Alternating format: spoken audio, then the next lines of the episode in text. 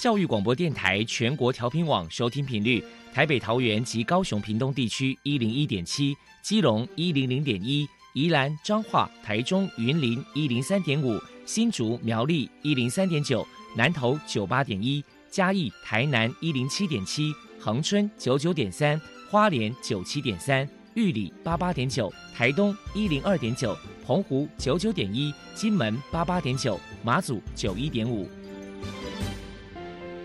爱是包容，爱是牺牲，爱是分享，爱是服务。因为爱，特殊教育充满了无限的可能。用爱关怀身心障碍同学的未来，用心倾听资赋优异子女的心声。欢迎老师、家长、同学们，大家一起加入特别的爱这个大家庭。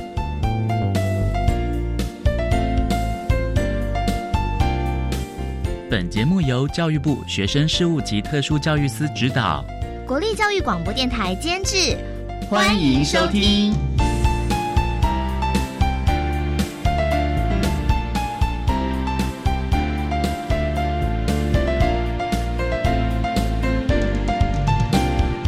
因为爱，我们在空中相会，欢迎您再度收听特别的爱，我是小莹。这个节目在每个星期六和星期天的十六点零五分到十七点播出。今天节目将为您探讨学前早期疗愈的相关经验。首先，在“爱的小百科”单元里头，波波将为您安排“爱的小天使”单元，为您邀请台北市视障者家长协会的林佳琪主任为大家说明协会有关于视觉损伤儿童早期疗愈的服务，提供大家可以做参考。另外，今天的主题专访为你安排的是。爱的搜寻引擎为您邀请获得一百一十一年教育部优良特殊教育人员荣耀的南投县南投市南投国民小学集中式特幼班的石英贵老师，为大家分享新观点、新思维，谈学前教育阶段融合教育施行的成效，希望提供大家可以做参考。节目最后为你安排的是爱的加油站，为您邀请彰化县特教中心的陈玉喜语言治疗师。为大家加油打气喽！好，那么开始为您进行今天特别的爱第一部分，由波波为大家安排“爱的小天使”单元。爱的小天使，每一个宝宝都是父母心目中的小天使。让我们一起关心幼儿的学前教育，发现幼儿早期疗愈的重要性。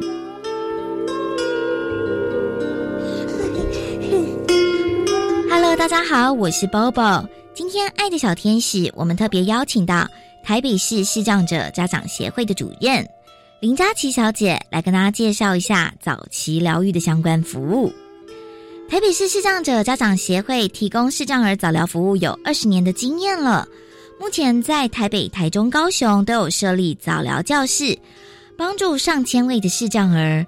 首先，我们先请林主任来谈一谈当初推出这样服务的背景跟目的是什么样的原因呢？协会呢，在民国八九十年的时候，当时呢，台湾早产儿的医疗照护还不像现在这样发达，许多早产住保温箱的新生儿常伴随有视网膜剥离，以至于视觉损伤的情形。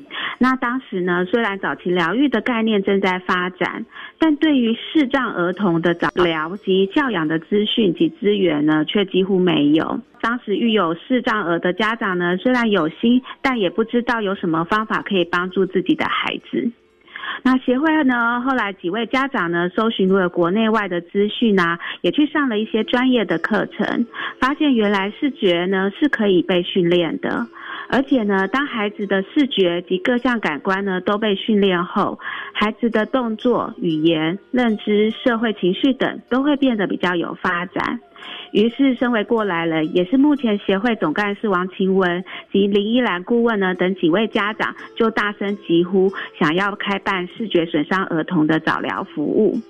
那也很幸运呢，也非常感谢保利达公益慈善基金会看到我们的诉求，也愿意协助我们。于是，在民国九十一年呢，我们成立了台北早疗教室，开始我们的视障儿童早期疗愈服务。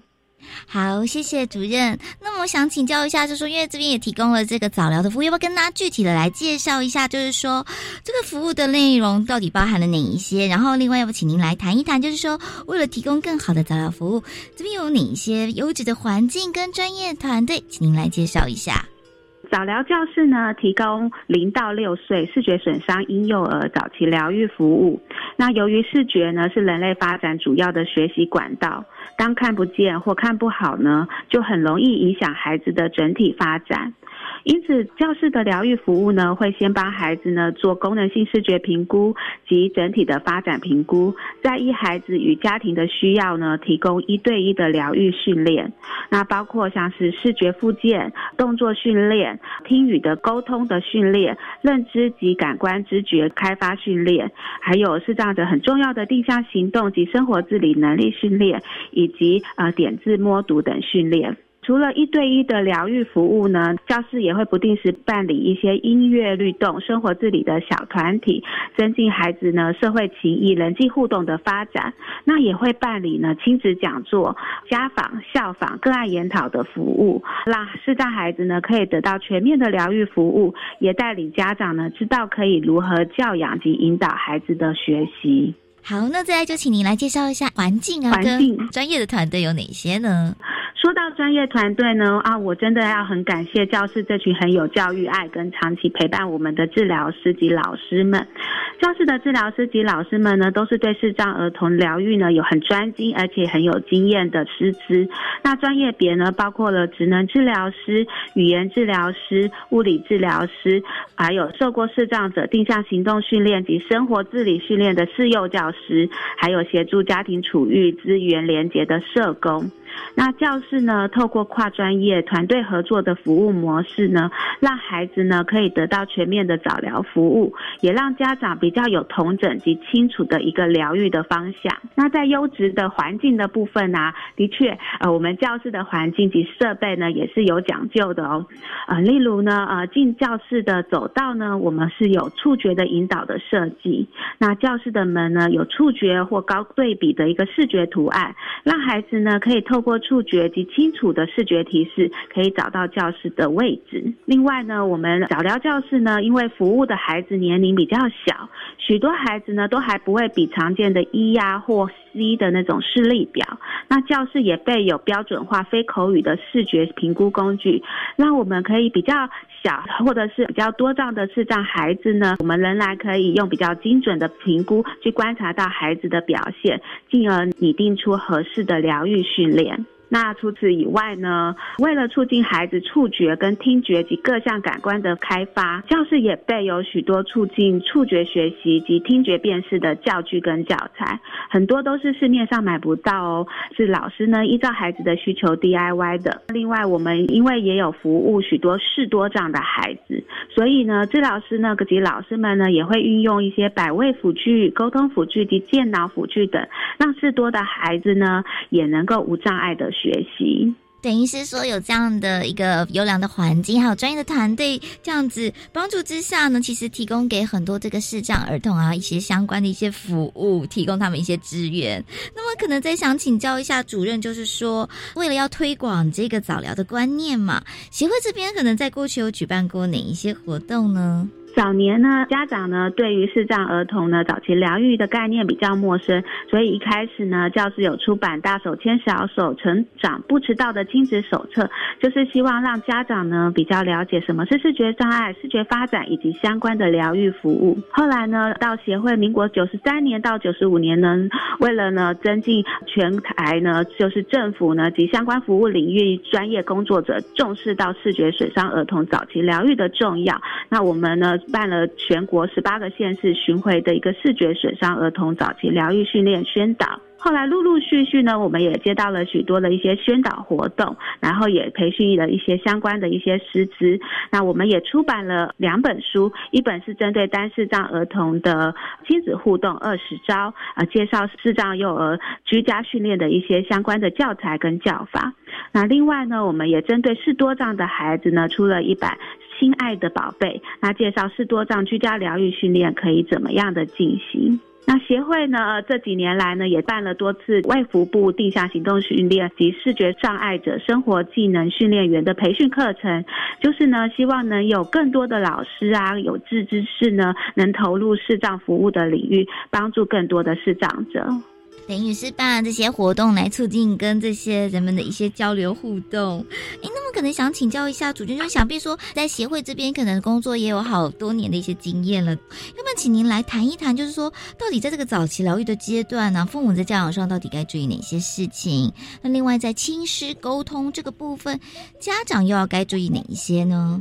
首先呢，家长要对自己的孩子的视觉表现呢要有了解。那这部分呢，教师会透过功能性视觉评估，协助父母去了解自己的孩子可以看到什么，看不到什么。我们也会透过模拟演技，让家长呢去体验孩子眼睛的世界。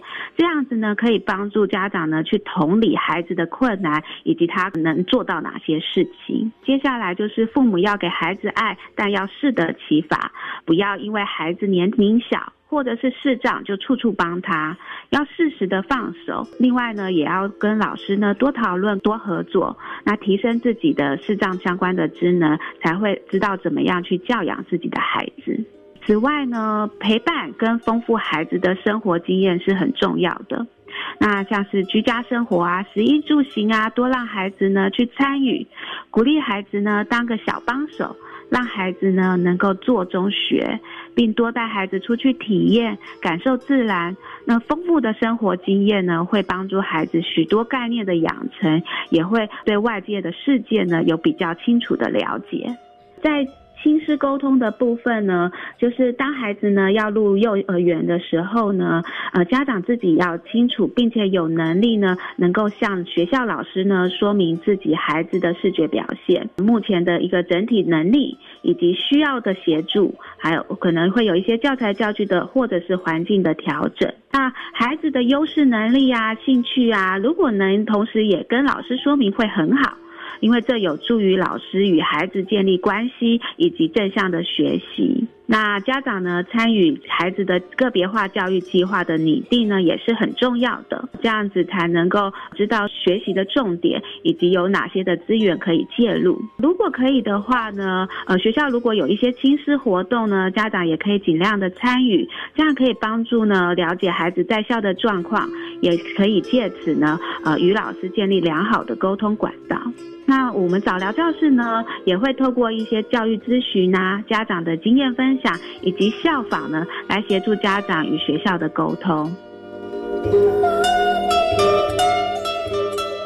非常谢谢台北市视障者家长协会的主任林佳琪小姐接受我们的访问。现在我们就把节目现场交还给主持人小莹。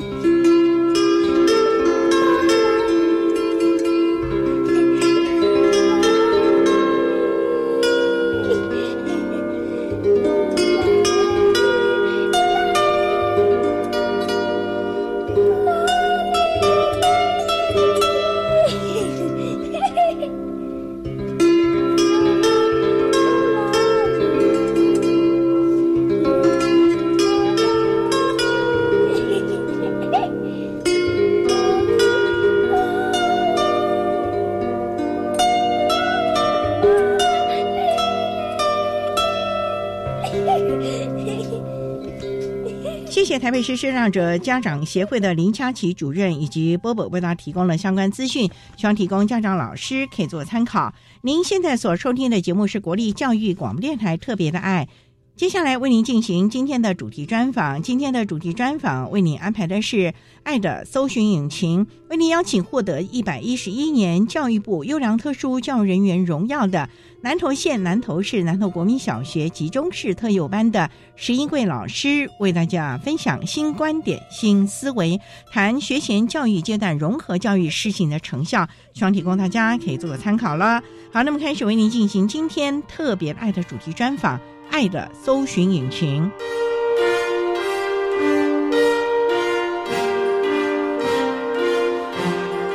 爱的搜寻引擎。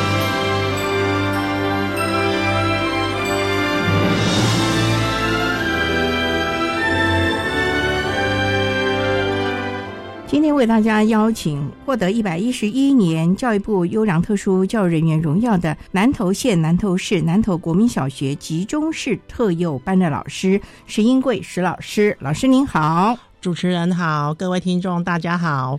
今天啊，特别邀请老师为大家分享新观点、新思维，谈学前教育阶段融合教育施行的成效。刚才我们介绍老师，您是南投国小的集中式特幼班，所以这是南投国小还有一个幼儿园，是不是？是我们是隶属于在幼儿园里面。那我们主要就招收南投市区的孩子喽，就是南投市还有包含民间乡的小朋友。那在我们这个集中式的特幼班，大概招收的都是几岁的孩子啊？就是两岁到入国小之前的小朋友，然后要领有身心障碍证明，或者是他需要经过鉴定安置过的小朋友，才可以到集中式特幼班来。所以老师的意思就是，我们的孩子已经有身心障碍的鉴定证明了，是它不是我们所谓的发展迟缓。不是像我们学校就是比较特别，因为我们学校一般普幼也有收发展迟缓的小朋友。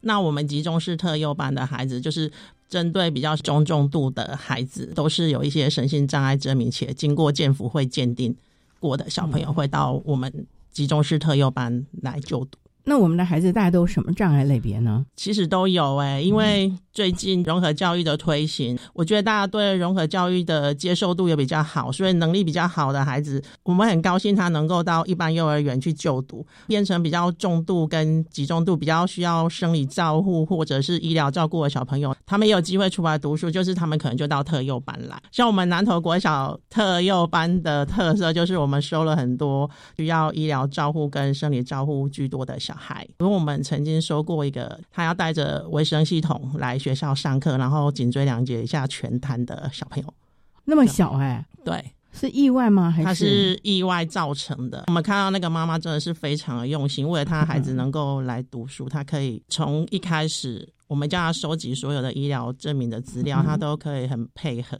再来就是他为了让他孩子可以来上学，他自己去改装了一台车子，就是全程为了接送他孩子能够到幼儿园来读书。所以我们看到背后那个妈妈的伟大。对，那你一般大概有多少孩子啊？我们一般招收到满是八个，因为上限规定是八个。那有几位老师啊？我们会有两位特优班的老师，然后会有一个是专任的教师助理员。那也不过才三个人手哎，对，那八个孩子，您说都是重度或极重度的，而且还有医疗方面需要介入的。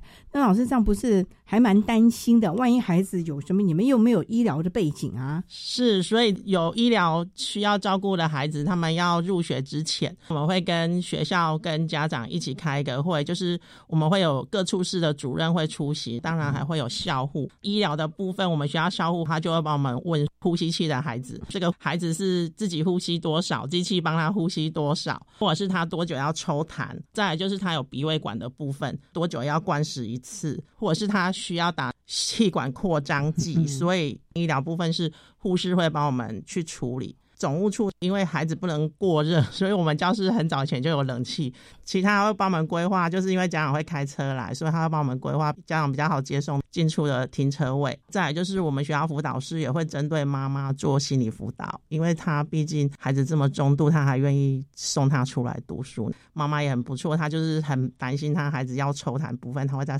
旁边就是陪着，全天候陪着了。对他会在外面等。那有时候其实孩子只是咳嗽一下，妈妈就很紧张。冲进来，然后我们就说没事没事，机器没有叫。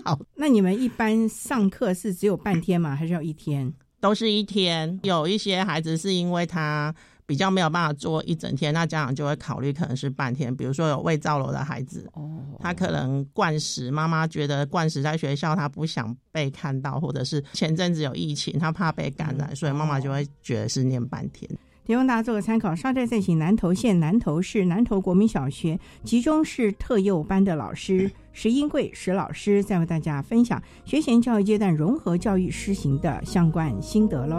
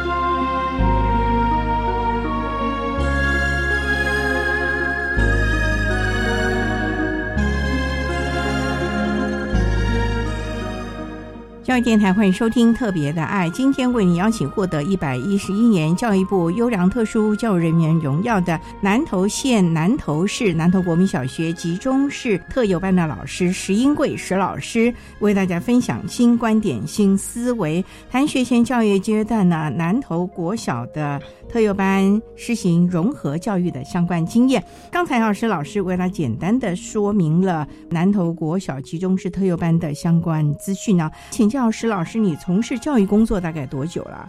我从八十九年正式考上特幼老师到现在二十二三年了吧？哇，资深的老师哦。对，当初就是主修特殊教育，没有，我是主修是幼儿教育，然后我们那时候加修学前特教的学程，在取得学前的特殊教育证。所以你一出来任教就是特幼班了。对，哇，那这么多年来带过的孩子应该很多元喽。对，还蛮多种类型的孩子，一直都。都在集中式特教班，还是也有在资源班呢？有两年的时间是去巡回辅导班，就是学前的巡回辅导，就是到各个幼儿园去咨询学前的发展迟缓的小朋友。那集中式特幼班呢，就是必须整天在这。刚才老师说不可以请假，对，因为责任重大了。如果孩子又有医疗方面的需求的话，对，所以我们这些孩子都要经过鉴定安置才能进我们的特幼班喽。对，都需要经过建福会的鉴定安置才能够进入集中式特幼班。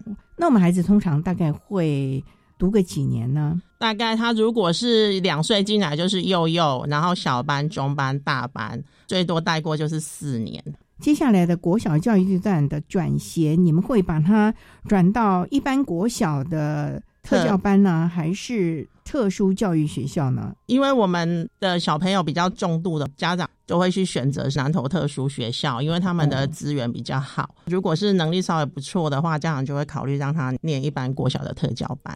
你所谓的能力不错，是指他的认知能力呢，还是生活自理的能力啊？就是他的认知能力跟生活自理的能力都还不错的小朋友。家长也希望他能够还是跟一般小朋友可以融合在一起，他就会选择一般国小的特教班。那如果像我们之前招收过这些需要生理照护的孩子，医疗照顾比较多的孩子，他们就会选择去念特殊学校，因为他们在学校里面就会有治疗师，然后他们的辅具也。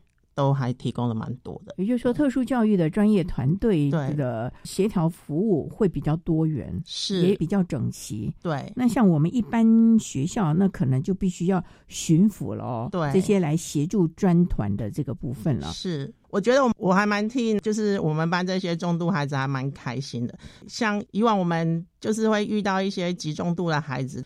因为他们可能到了国小就会被判在家教育，可能就是在家里就不能够出来。因为透过他学前就有出来读书的经验，哎，反而让他们可以到国小可以一样开心的去上课，就不必在家教育了。对，所以呢，如果能够尽量的出来到学校，虽然可能家长会比较辛苦一点，可是其实对于孩子的人际发展融合各方面的刺激，其实是比较多元的了啊。是，嗯。那我们稍待要再请获得一百一十一年教育部优良特殊教育人员荣耀的南投县南投市南投国民小学集中式特幼班的老师石英贵石老师，再为大家分享有关于学前教育阶段呢融合教育的实行经验哦。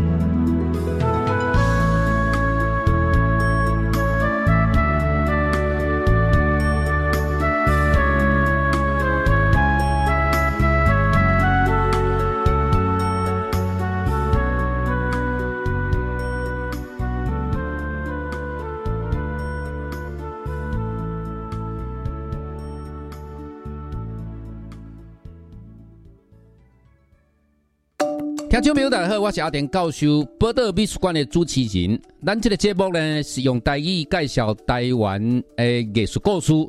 咱听众内底呢，有真济时代啊，因为呢，这个节目内底哦有真济回忆，所以呢，阿田教授伫遮嘛真把握每一分钟含空中呢见面的机会。欢迎听众朋友每礼拜二下午十点五分到十一点收听咱这个真趣味的。节目哦。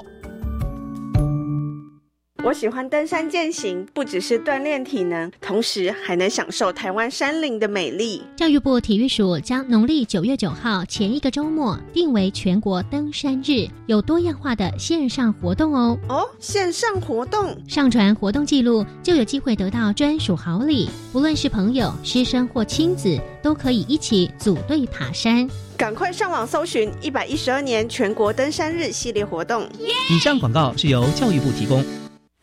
哇，海浪好美哦！哎，小姐啊，台风季后要特别留意气象资讯。如果已经发布台风警报，就注意不要到海边观浪或戏水哦。哦，那为什么发布台风警报后就不可以前往海边呢？因为哈受台风影响，当海面的长浪靠近海边，会形成突然的异常大浪，让在海边观浪戏水的游客来不及逃生而被卷走。哦，好好好，非常谢谢您提醒哦。以上广告由消防署提供。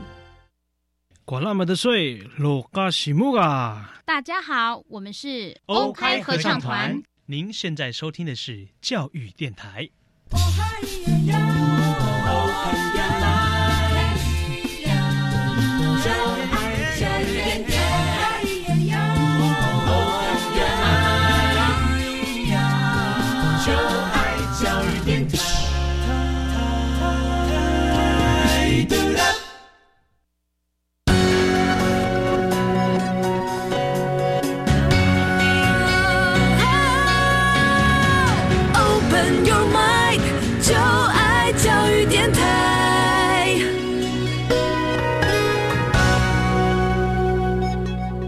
电台欢迎收听《特别的爱》这个节目，是在每个星期六和星期天的十六点零五分到十七点播出。今天节目特别为您邀请获得教育部一百一十一年优良特殊教育人员荣耀的南投县南投市南投国民小学集中式特幼班的老师石英贵石老师，为大家分享融合教育学前阶段呢南投国小是如何施行的了啊。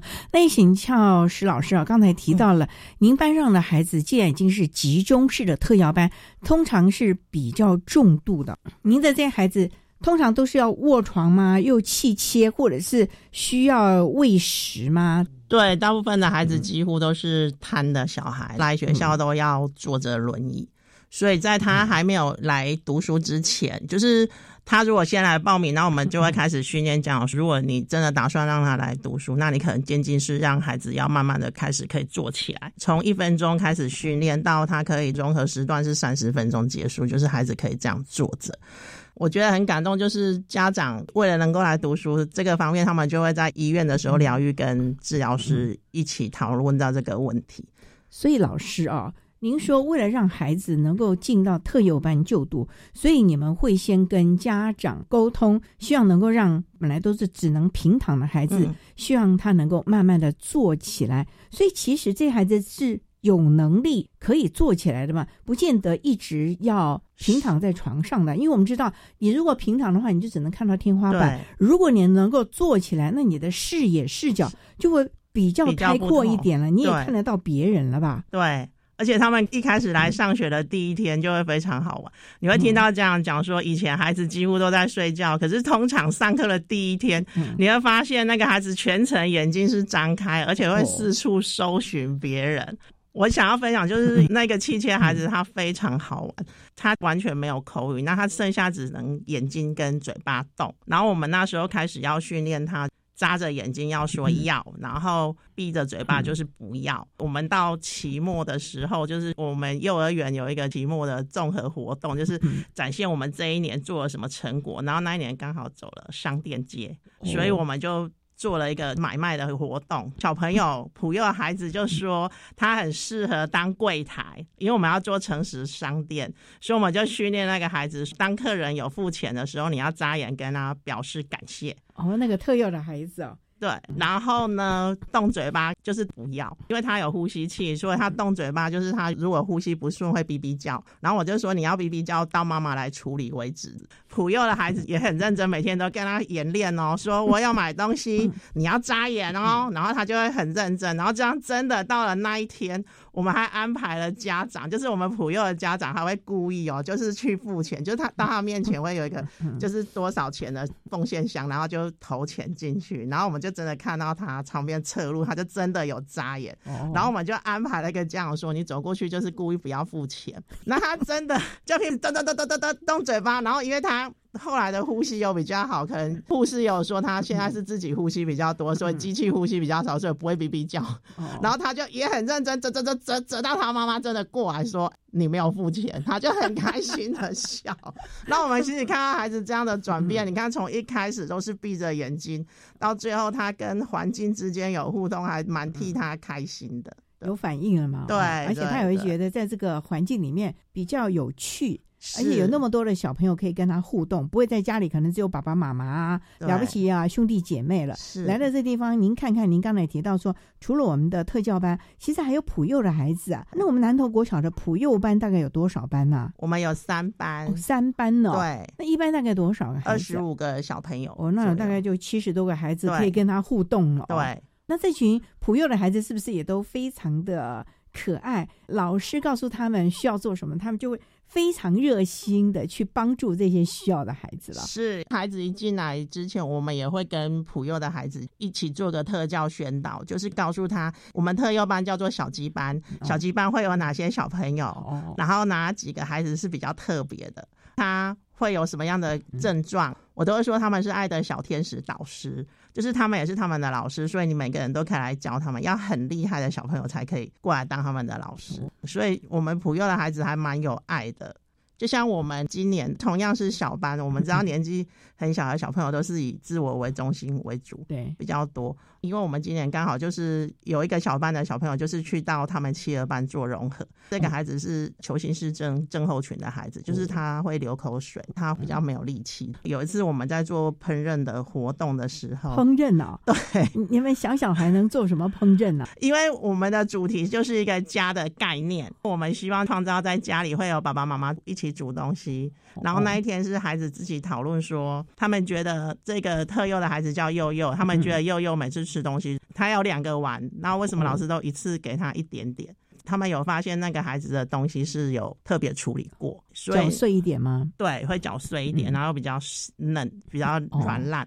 他们就说烹饪课的时候，他们也要想要做餐点给大家吃。那时候并没有说，然后有一个菲菲小朋友，他就说他想要特别做给佑佑吃，因为他觉得佑佑只能吃那个软烂的，因为他有发现佑佑有一次有呛到，然后我们有在那边帮他拍痰、帮他急救，所以他就说我们要切碎。然后那一天我们真的是用。真的刀子在那边切，然后我还告诉孩子说，今天用的刀子是真的，是真的呀，所以要特别小心哦。因为刚好佑佑在我们那一组，然后轮到佑佑要切的时候，菲菲就会说：“来，我帮你，我主动帮你固定好。”然后他就还很仔细、慢慢的教他怎么切，然后我就觉得哇。这对一个小班的小朋友来讲，真的是还蛮厉害的。这么小，本来是一个很自我为中心的孩子，然后现在可以去发现能力比他不好的小朋友，还可以主动去关怀他。有，那这个菲菲的爸爸妈妈应该也很开心吧？因为我们知道现在小朋友都是爸爸妈妈的宝，就像你讲的，这个幼幼班大概两岁多吧，还是自我中心的，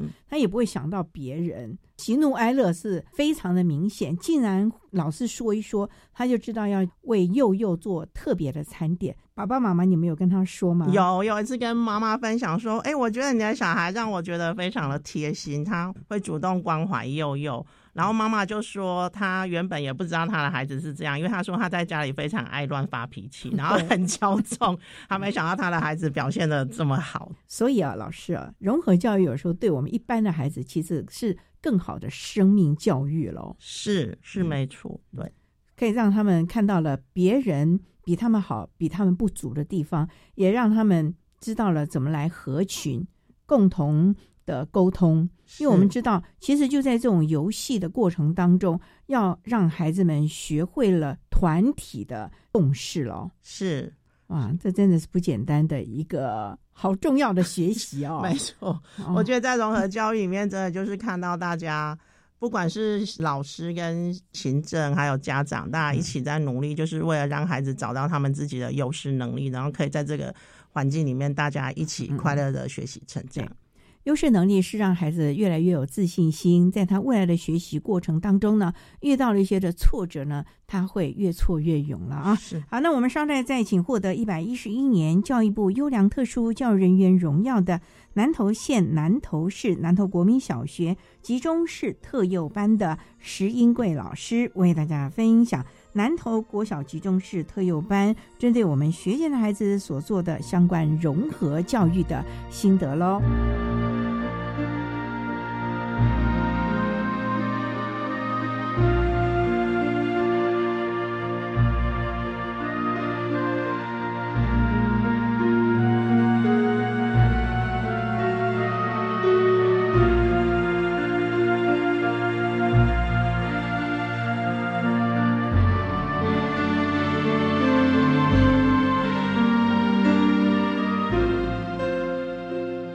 教育电台欢迎收听《特别的爱》，今天为你邀请获得教育部一百一十一年优良特殊教育人员荣耀的南投县南投市南投国民小学集中式特幼班的老师石英贵石老师，为大家分享新观点、新思维。南投国小集中式特幼班实行融合教育，甚至于特殊教育的一些心得啊。那刚才啊，石老师为他谈到了一个弃切的孩子。在进行融合教育的时候呢，我们普幼的孩子竟然那么小，也知道大家互助合作，而且激发了他们为同才奉献的精神了啊！那我个人也很好奇的，因为我们在学前呢，当然没有学科的学习，可是最重要的，我们是在游戏玩乐当中不断的。投射给他们一些相关的资讯，例如绘本啦等等的啦。那像我们这群特幼的孩子，虽然可以慢慢做起来了，你们的教学目标会在哪里呢？该不会说孩子只是医疗这个部分，应该还有一些认知或者是其他的内容吧？我们会设计比较是结合功能性的 IP，嗯，比如说他去融合的时候，比如说训练他的肌肉的稳定度，那他可以跟着排队，或是双手合作，他可以自己端着碗回到自己的位置上坐。比较重度的孩子，当小朋友叫你的名字或者是叫你的时候，你可以眼睛看着他，而且还可以去搜寻声源，然后你听到喜欢跟不喜欢的时候，你是不是会有一些反应？像我们班有一个松松，他是一个非常重度的孩子，他有胃造瘘，然后他有慢性呼吸衰竭，那他可能还要抽痰，所以他有时候就是在早上融合的时候，妈妈会把他先推回来我们班级上面，先做一些医疗性的照护，之后我们才会把他推到学习区里面去做融合。因为他是大班的孩子，然后老师为了松松可以进到这个学习区里面，他们甚至把学习区的那个走道，他们把它摆了一棵树。然后他把那棵树移开，然后小朋友还会设计，如果他的轮椅进来，这样子不方便，我们应该怎么办？小朋友自动规划了那个行车路线，走到怎么进入到那个语文区。我们也会因为需要训练他一些基本的能力，比如说，因为松松的妈妈一开始对于松松要读书这件事情，因为他蛮害怕的，我们当初是跟妈妈说，可以不用。陪读，虽然他需要抽痰，但是我觉得抽痰就是也还好这样。我们反正有医护人员，对妈妈就会觉得她不放心。她说她可不可以在外面看？我们那时候就说好。可是当孩子一咳嗽。妈妈就会立刻冲进来，然后我们就跟妈妈说：“不行，不能进来哦。”后来我们就在他的脚上，因为他比较能够动的是他的脚，所以在他的脚上做了一个辅具开关，就是当他动了脚一下，说：“妈妈，我需要帮忙”，他才可以冲进来。然后我们就有发现，当孩子进去融合的时候。他几乎就不会去踢那个板子，为什么？因为其他的小朋友就会在旁边讲故事给他听。虽然我不知道孩子听得懂听不懂，但是他那个全程的眼睛是瞪大的。哦，然后他会看着他喜欢的小朋友，像他非常喜欢一个小女生叫爱爱，然后那个爱爱就会在旁边说：“松松，我来讲故事给你听。”然后他就会露出开心的脸。如果是换别的小男生过来，就说：“松松换我讲。”你就会看到他立马就是闭上眼睛，然后就会想要去踢那个脚。然后后我们小朋友就会故意说不行，你现在没有咳嗽，不可以叫你妈妈来，所以他们就会把他那个发声器的开关移走。好可爱哦！对，然后最好笑的是有一次我们主任就说。他从来没有到积木区去，因为我们学校就是一个蛮大的区域，它有很多不同的像居狗或者是单位积木，然后大中小的小孩都可以进去里面玩。他可以进去吗？他不是坐轮椅吗？对。然后我们主任就说 他从来都没有进来过。那我们是让他体验一下什么是积木区，我们就把他抱进去。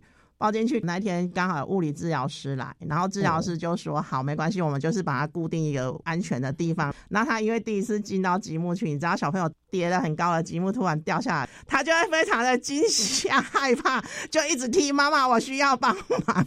我就跟他说：“不要哦，不用帮忙。”后来呢，在他旁边拼的那个积木是一个小女生，一个小班的小女生，她一直把积木丢到地板上面去，就是不小心弄倒，那他就很害怕。怕小女生要来抢她手上的积木，她一个积木她握的真紧哎，那个妹妹还说老师她积木不给我，对，我就跟她说放开给妹妹，然后她就死都不放开，后来就是都没有积木的声音了，她才没有去提那个妈妈，我需要帮忙。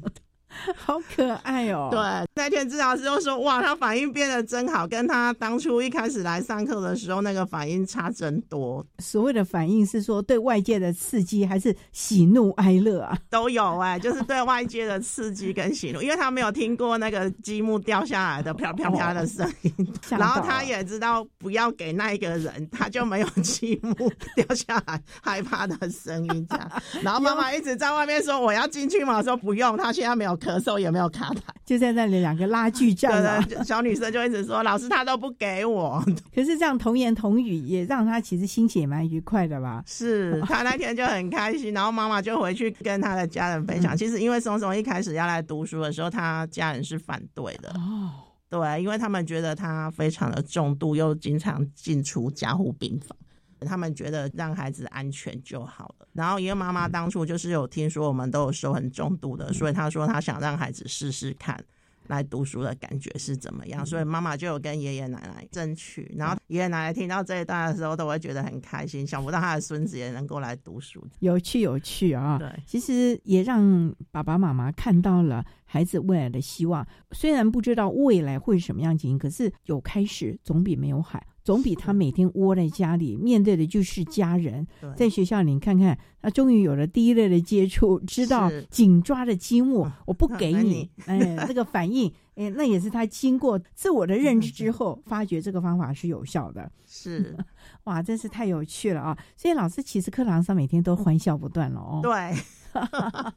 哇，我发觉特优班老师也蛮开心的啊。好，那我们稍待再请获得一百一十一年教育部优良特殊教育人员荣耀的南投县南投市南投国民小学集中式特优班的老师石英贵石老师，再为大家分享南投国小集中式特优班在实行融合教育的相关心得，还有教学的策略喽。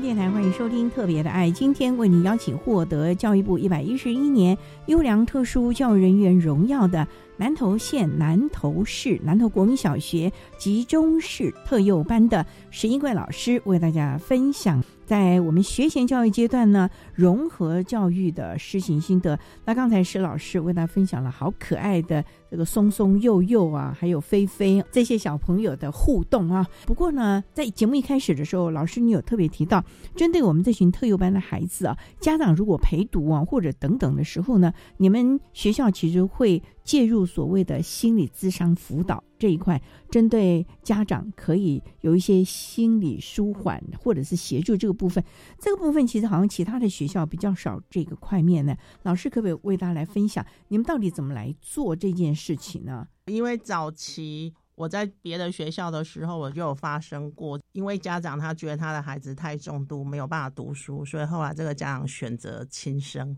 啊。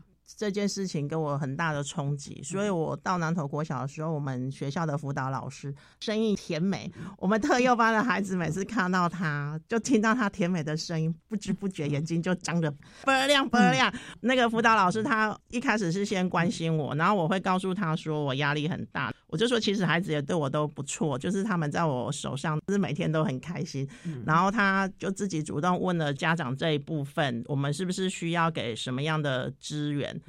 或辅导，那他就会在他有空的时间进来跟我们家长聊天。像今年那个嗯松松妈妈，因为她是大陆籍的配偶，然后她一个人在台湾照顾松松，那她其实压力也很大。她想要让松松来读书的心愿，其实在她小班的时候一直都有。可是因为孩子一直进出加护病房，那家人也对于他要让孩子出来读书这件事情非常不谅解。前一阵子又疫情，担心啊，对，担心，然后家长都会觉得这样就好。那他好不容易争取到争取到可以来读书，我们知道他的状况之后，我们在他第一天开行政汇报的时候，之前不是说要来读书之前会开一个行政会议，对，就是会有各处室，然后我们那时候就有邀请辅导老师，就是我们漂亮的女神出场，然后就跟他聊，跟他聊了之后，妈妈就开始有一点心理的改变，他会觉得说，对我就是要让我的孩子来读书，纵使是他要自己学开车，他也愿意，他陆续都有持续关心这个孩子。其实，但是那个过程之中，你会看得到妈妈持续在进步。比如说，妈妈一开始她很介意别人看到他的孩子抽痰或者是灌食的部分，他都会自己默默的把孩子推到教室。那甚至像我们小鸡班会邀请其他的班级的孩子来我们班吃饭，就是当吃饭小老师，示范给我们班的小朋友看。那妈妈总是会在孩子要进来吃饭之前，就先把他孩子灌食灌好，他不想要让人家知道这一件事情。那有一天中午刚好是辅导老师过来，就问说：“哎，你们吃饱了？”就问候他一下。然后妈妈就说：“啊，孩子也都灌好了，什么之类。”他就说：“哎，其实你可以跟着大家一起，让其他孩子体会他这样子吃饭的方式。”但是妈妈说她心里很难过，因为大家可以正常吃，他孩子必须要灌食，他还是选择不要。那我们也尊重家长。直到有一次，好像是他自己在吃饭时间，因为我们班的小朋友就是，如果今天小朋友没有过来，我们特幼班的小孩子会一直望着门口，他会想说奇怪，为什么今天七二班的小朋友没有来？没有来。然后我们就会跟他说你在等谁吗？然后他就会过来拉你的手，然后要你去对面请那些小朋友过来。然后那一天他们就嘣嘣嘣过来的时候，你就发现，哎，妈妈竟然自己把松松推到吃饭的桌子来，然后他那一天也没有先灌食，因为我问他说你怎么不灌是一。发生什么事？他说没有，然后他就自己在孩子的面前灌食。他一开始灌食的时候，其实一般的孩子就会很惊讶，说第一次看到他在吃饭。我就问了普幼孩子说：“你会害怕吗？”他们就说不会啊，他们就自己讲一句说：“他只是用不同的方式在吃饭而已。”哦，我觉得虽然是童言童语，可是我觉得对这个松松的妈妈是一个。很大的解脱哎，对，之后妈妈每天都会跟着我们一起快乐的吃午餐，然后一起聊天，甚至小朋友问他说：“这样子我们怎么知道松松吃饱了没？”然后妈妈就说：“她吃饱了，会脸上会有微笑。”嗯，就会发现说：“哎，妈妈其实愿意在大家面前灌食给大家看。”其实也看到了妈妈的改变哦，对，笑容应该也比较多。对，可能妈妈哈到学校这个时间，反而是她比较可以放松的。对这个时间了，不然回来家里可能又有公公婆婆啊、妯娌啊，大家在旁边的协助。可是我觉得他心里还是会有一点点担心和压力的。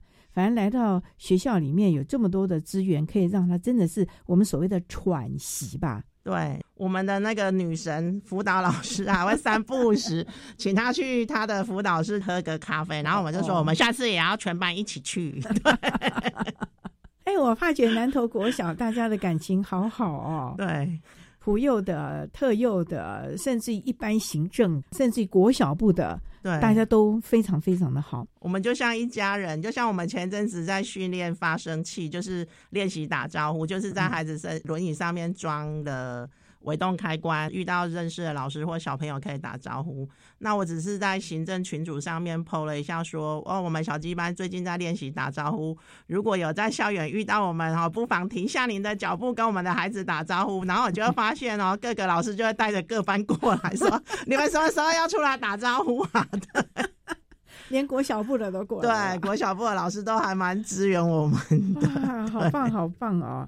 就说你们的校长也非常的支持我们的特殊教育啊，对对，哇！所以南头国小真的感觉是一个非常有爱的一个学习的环境啊。光是看到了一个特教班的老师今天可以在这里哈哈大笑，我真的觉得你是乐在其中啊。是，而且看到了孩子的进步、孩子的改变、家长的改变，其实我觉得这就是老师在从事于教学工作的时候最。快乐的回馈了啊！对，很开心，很开心，真的。虽然一届届的看到孩子们到下一个阶段，每一年都是新的挑战，可是这样的个挑战。其实也是注入了更多的希望了，这有点像希望工程哦。是，真的是太棒了。其实特殊教育就是要让大家越来越有希望了啊。对，好，那我们今天也非常的谢谢获得一百一十一年教育部优良特殊教育人员荣耀的南投县南投市南投国民小学集中式特优班的老师石英贵石老师，为大家分享了多年来在我们集中式特优班施行融合的相关经验。还有教学的策略了，非常谢谢石老师的分享，谢谢您，谢谢。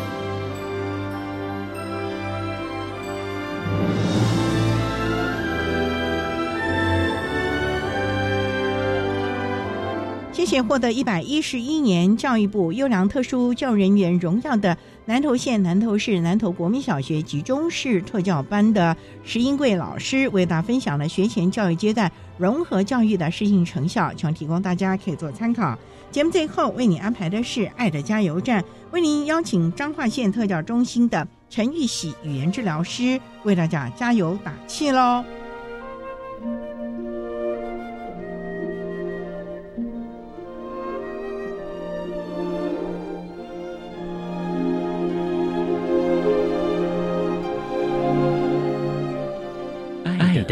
加油站。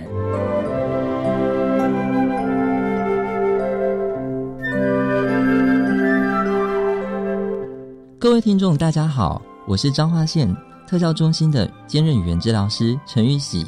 针对语言障碍学生的早期疗愈经验，有几点建议：在发现孩子们到了一岁多、两岁还不大会说话，甚至只说出几个单音，连说爸爸妈妈的声音都很少出现，这时候我们可以到医院的儿童发展中心接受相关的评估，并且安排语言治疗与复健的课程。不过，平常在家里我们可以怎么做呢？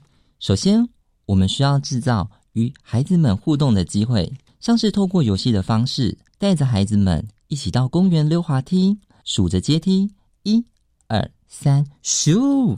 哇，宝宝你好厉害，你好棒哦！过程中，爸爸妈妈透过夸张的、具备的声音、表情的语言，对孩子们进行丰富的语言输入，并且诱发孩子愿意发声，增加说话的动机，同时也可以模仿。生活中会出现的声音，像是小汽车来喽，嘟嘟嘟嘟，叭叭叭，铃铃铃铃铃，电话来喽，喂喂喂，或者搭配着简单儿歌，像是小星星，火车快飞，这些都是诱发孩子们说话简单又实际的方式。同时，也要记得降低或者是避免孩子们利用哭闹来做回应。当小朋友用手势和动作来表达的时候，可以要求他们边比边说。让孩子们逐渐养成说话的习惯。最后，还有一件很重要、很重要的事情哦，就是放下手机和平板，多一点点互动的机会，就多一点点增加沟通的频率。希望宝贝们可以在我们的陪伴中有更多的进步。我们一起加油吧！